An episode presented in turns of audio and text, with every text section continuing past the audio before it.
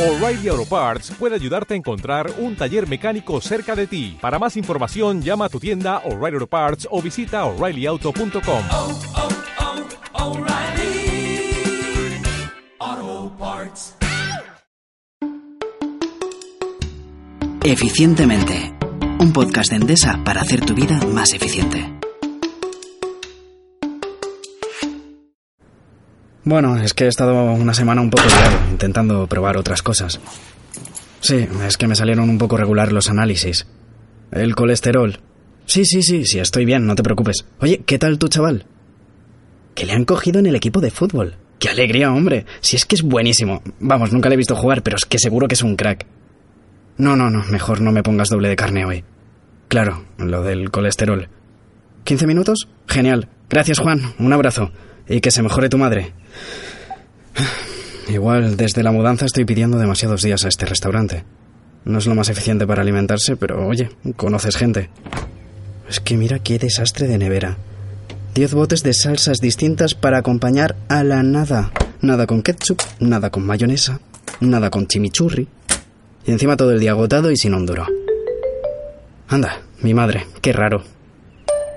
A ver, mamá, que igual es un poco exagerado ir a ver a un nutricionista, ¿no? ¿Qué me va a decir? ¿Que coma menos hamburguesas y más ensalada? Pues ya ves tú.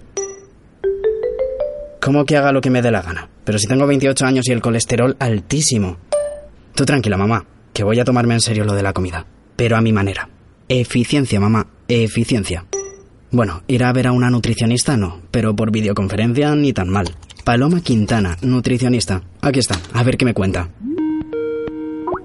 Hola Paloma, te cuento un poco mi caso. Tengo 28 años, una vida bastante sedentaria, pido mucha comida rápida a domicilio y tengo el colesterol por las nubes. ¿Qué puedo hacer?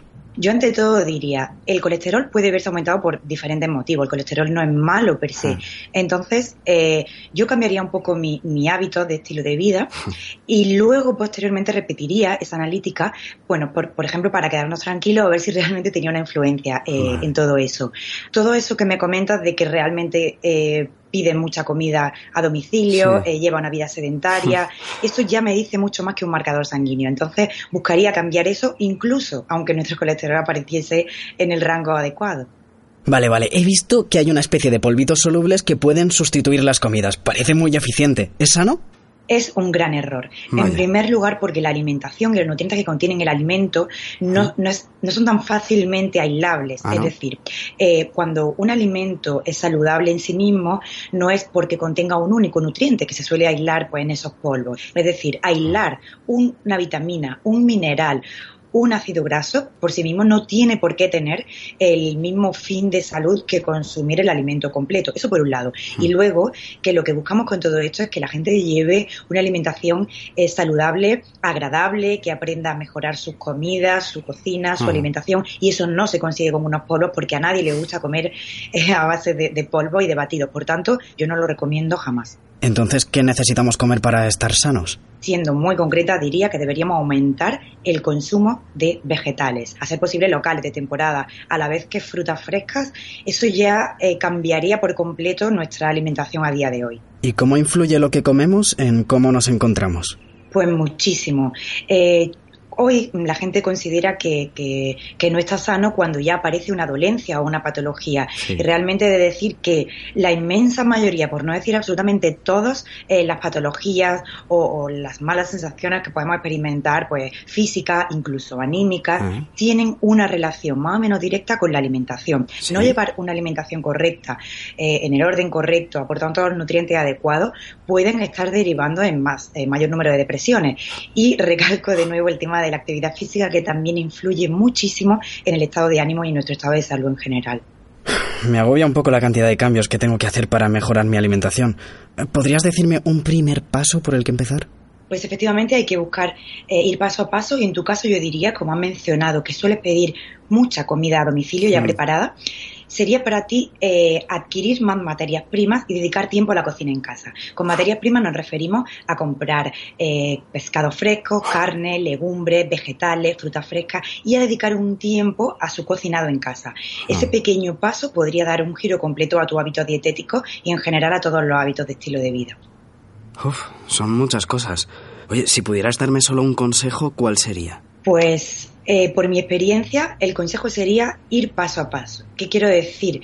Que no se quiera mejorar y cambiar todo de golpe, porque no existe esa alimentación perfecta. Vale, entonces iré paso a paso. Muchas gracias, Paloma. Vale, si está claro que comiendo sano y haciendo un poco de ejercicio me encontraría mucho mejor. Lo malo es que para romper el bucle y dejar de estar cansado tengo que hacer compra y cocinar todos los días. Pero ¿cómo voy a hacer compra y cocinar todos los días con lo cansado que estoy? A ver esto. Cocinar una tarde para comer toda la semana. Batch cooking. Hada parillada. Bueno, bueno, bueno. Tengo que saber más de esto. Hola, Ada. Ya veo que tienes la cocina a tope. No te entretengo mucho. ¿Qué es el batch cooking? Mira, el batch cooking es simplemente, es, es más viejo que el ir a pie, esto del batch cooking. Ahora le hemos puesto este nombre así muy moderno, pero es una práctica muy antigua. Es simplemente avanzar cocciones. Simplemente, para que cuando tú llegas a casa a las 8 de la tarde, de- cansado, desmotivado por la, por la cocina y, a- y agobiado, pues entonces tengas una serie de preparaciones básicas que puedas unir para sacar un plato sabroso, am, equilibrado y sobre todo desestresado a la mesa. Y esto sí, si preparas antes algunas, eh, unos fondos de nevera, que yo le llamo para no llamarle batch cooking, pues en cinco minutos te garantizo que tienes el plato en la mesa. ¡Qué bien! ¿Y, y es posible cocinar solo una tarde a la semana? Por supuesto, es que solo tienes que cocinar una tarde por semana. ¿En serio? O sea, simplemente eh, eh, tienes que concentrarte eh, durante tres o cuatro horas, tres horas, vamos a poner tres horas para no hacerlo tan dramático. Vale. Si tú cocinas una tarde por semana, vas a gastar mucho menos energía porque vas a, con un, con un fuego vas a hacer dos o tres preparaciones Sí. y eh, si enciendes el horno vas a preparar dos o tres preparaciones en este horno, por lo tanto vas a tener un ahorro energético muy importante y además vas a fregar mucho menos. ¿Fregar menos? Genial. Oye, ¿y es difícil organizarse en la cocina cuando se cocinan muchas cosas a la vez? Hay pocos fuegos y muchos platos distintos que preparar y yo me agobio un poco. Piensa que con el batch cooking o con este sistema o con este método que, que- no es otra cosa que es el método profesional, el que nosotros hacemos en el restaurante, lo tenemos todo preparadísimo. La fideuá sale rápida porque tenemos todas las bases, hasta los fideos están fritos, de manera que solo lo unimos y sale. Pues eh, este mismo sistema lo aplicas en casa, la primera, la, primera semana pues va a ser, como te digo, una crisis total, pero después irás viendo que se ensucia mucho menos, que se cocina mucho más sin prisas, que se cocina a, sus, a su tiempo, al tiempo que necesita cada alimento y que de verdad que es que al final te va hasta gustar. Pues ojalá. Oye, ¿y cómo lo hago? A ver. Tú llegas a casa y aquella tarde la dedicas durante tres horas a preparar las bases. Tres horas. ¿Cuáles son?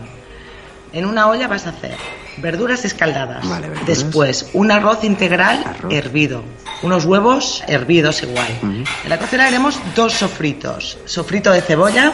cebo- En la mitad de la cebolla que te ha quedado en la cazuela le añades un tomate rallado y tienes Sí. sofrito de, de cebolla y tomate. Vale. Cuando has retirado eh, todo el sofrito, en esta cebolla, sin lavar, aprovechas con el sabor que te ha quedado para saltear unas setas. Después ¿Cuántas tienes cosas? el horno. Vamos a, a asar unas verduras. Te va a servir para mil platos. Le añadiremos también un, un trozo de carne tipo roast beef. Con estas cuatro preparaciones, tú tienes seis platos para toda la semana. Buah, pues con seis platos, perfecto. ¿Y cómo conservo y almaceno la comida durante la semana? ¿Hay que congelarla o con la nevera es suficiente? Yo no soy de congelar nada, porque este tipo de cocina tiene que es para la semana, es para consumo inmediato. Esto es un tema de nevera. Vale, pues entonces a la nevera. Oye, ¿y si solo pudieras darme un consejo sobre alimentación eficiente, cuál sería? Sobre todo, aunque te parezca un poco esot- esotérico, pero disfruta, disfruta de, de las, de- del tiempo cocinando, de verdad, y verás como todo te sale mucho más rico. Pues ya está. Gracias, Ada. Te dejo cocinando. A ver, verduras, verduras. Aquí están. Pero ¿por qué todo viene en packs? Que soy una persona sola, no necesito seis calabacines, ni cinco puerros, ni veinte zanahorias. Y encima todo envuelto en un montón de plástico innecesario. No me he comido un puerro entero en mi vida y ahora de repente me tengo que llevar cinco. Los packs tienen sentido en otras cosas. Calcetines, por ejemplo, o papel higiénico, que no te lo vas a llevar de rollo en rollo. Pero la comida se estropea. Mamá, oye, tú no necesitarás por casualidad 15 zanahorias, 4 calabacines y 3 puerros, ¿verdad? ¿Y esto? ¿Pero cuántos espárragos trigueros cree esta gente que se puede comer una persona? Mira, paso. Me voy a tomar algo con Eva Martínez a ver si así aprendo algo. Hola Eva, estoy cambiando mis hábitos de alimentación y como tú te dedicas a esto en Alcesa, seguro que puedes ayudarme. Cuéntame un poco qué hacéis en tu empresa. Pues en Alcesa realmente lo que nos dedicamos es a dar de comer a la gente. Damos de comer a la gente pues desde que nacen, desde que son bebés, durante la etapa escolar, los colegios mayores, en las empresas y hasta que ya llegamos a la última etapa en las residencias de ancianos. ¿Cuántas comidas sirve tu empresa al día? Preparamos diariamente unas 47.000 comidas para todos estos colectivos. ¿Y cómo os organizáis para hacer la compra sin desperdiciar comida? Pues la base está en la planificación. Diariamente hay que saber lo que hay que poner en cada momento, Claro. que hay que dar que desayunar, de comer, de cenar. Todo eso se arma en un menú. Ese menú va asociado con las fichas técnicas en las que describimos los ingredientes que llevan y las cantidades, multiplicado por el número de personas que comen, pues al final te da la lista de la compra y los kilos que tienes que comprar. Es que los packs del súper siempre traen más de lo que necesito. ¿Qué puedo hacer para no acabar tirando la comida? Pues eso no te preocupes. Eh, la cocina es como un laboratorio. La cocina te da muchas posibilidades. Puedes utilizar ingredientes para la base para hacer cualquier tipo de cosa. Pues por ejemplo, eh, que yo compro puerros y vienen muchos, pues los utilizo primero para hacer una crema. Luego, pues hago una carne con salsa de puerros. Claro. Y luego de guarnición, otro día, pues frío los puerros y hago puerros fritos. ¿Y cómo gestionáis el tema de alergias o casos específicos para niños concretos? Uy, pues esto es lo más complicado. Eh, consiste en ver el menú que hay pautado, ver por, a través de certificados médicos eh, cuáles son las patologías que tienen o las alergias que tienen las personas y tratar de poner un plato alternativo que puedan consumir en caso de que no puedan comer lo que están comiendo el resto. Ya. Pero siempre lo más parecido posible a los demás, para evitar temas de discriminación y demás. Anda, qué bien pensado. Oye, y aparte de que la comida sea sana, también tiene importancia que esté rica, ¿no? pues es algo fundamental. Si tú algo que vas a comer no está bueno, pues no te lo comes. Entonces es muy importante eh, que el menú no sea algo repetitivo. Hay que evitar la monotonía Claro. y siempre hay que meter cosas nuevas, innovar y partir de la base de que tiene que ser aceptado. Vale. Muchas veces me pasa que cocino, me sobra comida y después me da pereza volver a comer lo mismo. ¿Qué puedo hacer con las sobras? En la cocina nunca hay sobras, siempre hay excedentes. ¿Ah? Eh, pues por ejemplo, hacemos un cocido. ¿Mm? Pues me sobra sopa, puedo hacer un caldito para cenar, una Claro. sopita. Con los garbanzos, pues me hago un puré. Con la carne del cocido, Ah. hacemos croquetas. Todo es utilizable y todo es aprovechable. Eso de reaprovechar las cosas me suena genial. Oye, ¿y si pudieras darme un único consejo para ser eficiente en mi alimentación, cuál sería? Planificar. Es súper importante comer de todo en las proporciones adecuadas y tener en cuenta lo que vas a necesitar para consumirlo. Y tener siempre también en cuenta que con un mismo alimento puedes hacer muchísimas cosas. No siempre has de cocinar igual. Unas zanahorias te valen lo mismo para una sopa que para un pescado, que para una carne, que para un pastel de zanahorias de postre, para lo que sea. Gracias, Eva. Y que os vaya muy bien dando de comer a tanta gente. Por fin en casa. Ya me siento todo un experto en eficiencia en la cocina. Pero antes que no se me olvide apuntar todo lo que he aprendido. El batch cooking, cocinar un día para toda la semana, es más eficiente. Gastas menos tiempo, energía y tienes que fregar menos. La mejor manera de cambiar mi alimentación es dejarme de comida a domicilio, comprar productos frescos y cocinarlos yo mismo. Es fundamental disfrutar de la cocina. Con práctica y buen ánimo todo será mucho más fácil. Planificar es fundamental. Haz un menú semanal y compra solo las cantidades e ingredientes que necesitas. En la cocina nunca sobra nada. El excedente te puede servir para preparar nuevos platos. Un mismo ingrediente puedes usarlo en muchas recetas diferentes cambiando el tipo de elaboración para no aburrirte. Que yo no digo que sea moderno ni nada.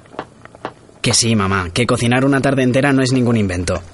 Batch cooking. Batch cooking. Llámalo como quieras, pero a mí me va a funcionar guay. Oye, te tengo que dejar que tengo mil cosas en los fuegos y me acaba de entrar un mail. Bien, el trabajo bien. Sí. Un beso, mamá. Que no es nada nuevo. Pero ¿cuándo me has visto a mí cocinar más que un bocadillo? A ver el mail. Uf, el gimnasio. Esa es otra. Que llevo siete meses sin ir, que me echan de menos, dicen. Qué mentirosos. Pero si no llegamos ni a conocernos. Estos lo que quieren es que pague también el spa. Que mm, a lo mejor debería hacer algo con eso también. No con el gimnasio, que me voy a dar de baja seguro, sino con lo de moverme un poco. ¡Ay, que se me quema todo! Eficientemente.